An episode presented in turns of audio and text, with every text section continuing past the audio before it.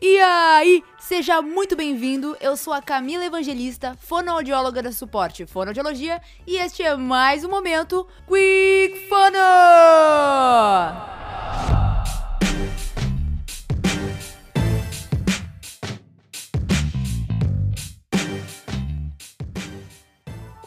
De maio acabou e entramos no mês de junho, mês que tem um evento pra lá de especial, a festa junina. É a festa mais bonita, a festa caipira mais bonita. Eu não sei vocês, mas quando eu penso em festa junina, eu me lembro que cada região desse Brasilzão não só comemora de forma diferente, como também se comunica de forma diferente.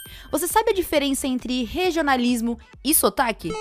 É exatamente sobre isso que vamos conversar hoje. Olha que legal. Então, nada mais justo que fazer esse podcast com mais duas colegas: a fonoaudióloga Juliana, que cresceu no Nordeste, e a fonoaudióloga Raquel, que cresceu no Sul. Boa tarde, gurias. Tudo certo? Boa tarde, pessoal. Oi, meninas! Muito obrigada pela presença, mas agora vamos à pergunta que não quer calar. Raquel, fala pra gente, o que é o regionalismo? Tchê, é super simples. É quando cada região usa diferentes expressões para representar uma mesma coisa. Por exemplo, lá no sul a gente come bergamota, aipim e cacetinho. Juju, conta aí, como é que é que tu falaria esses três? No Maranhão é pocã, macaxeira e pão massa grossa. Pera aí, Brasil! Deixa eu dar uma traduzida nisso aí. Vocês estão falando de mexerica, mandioca e pão francês. É isso? Mano do céu, maravilhoso. E você, Quicker, tenho certeza que vocês já perceberam que cada uma de nós tem um sotaque e isso é o que faz nossa comunicação ser única. É isso mesmo. Então, Juju, manda pra nós, explica aqui, o que é o sotaque? Vocês já pararam para pensar que o seu sotaque é a sua marca?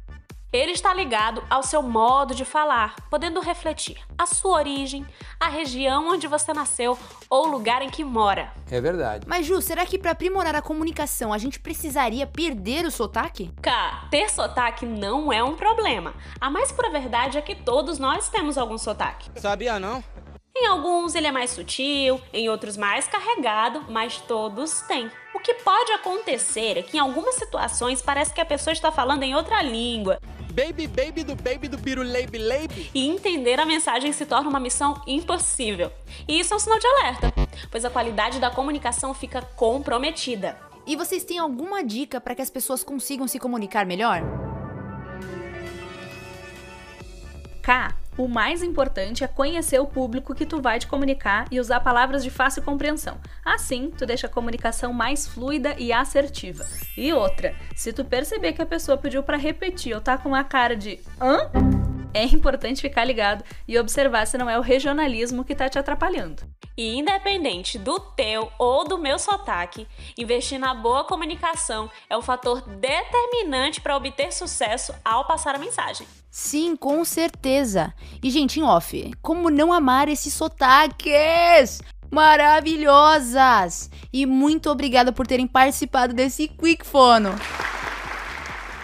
Imagina, guria, se precisar, prende o grito. Ou, como vocês falam aqui em São Paulo, é só chamar. Imagina! Foi um prazer, um cheiro pra vocês!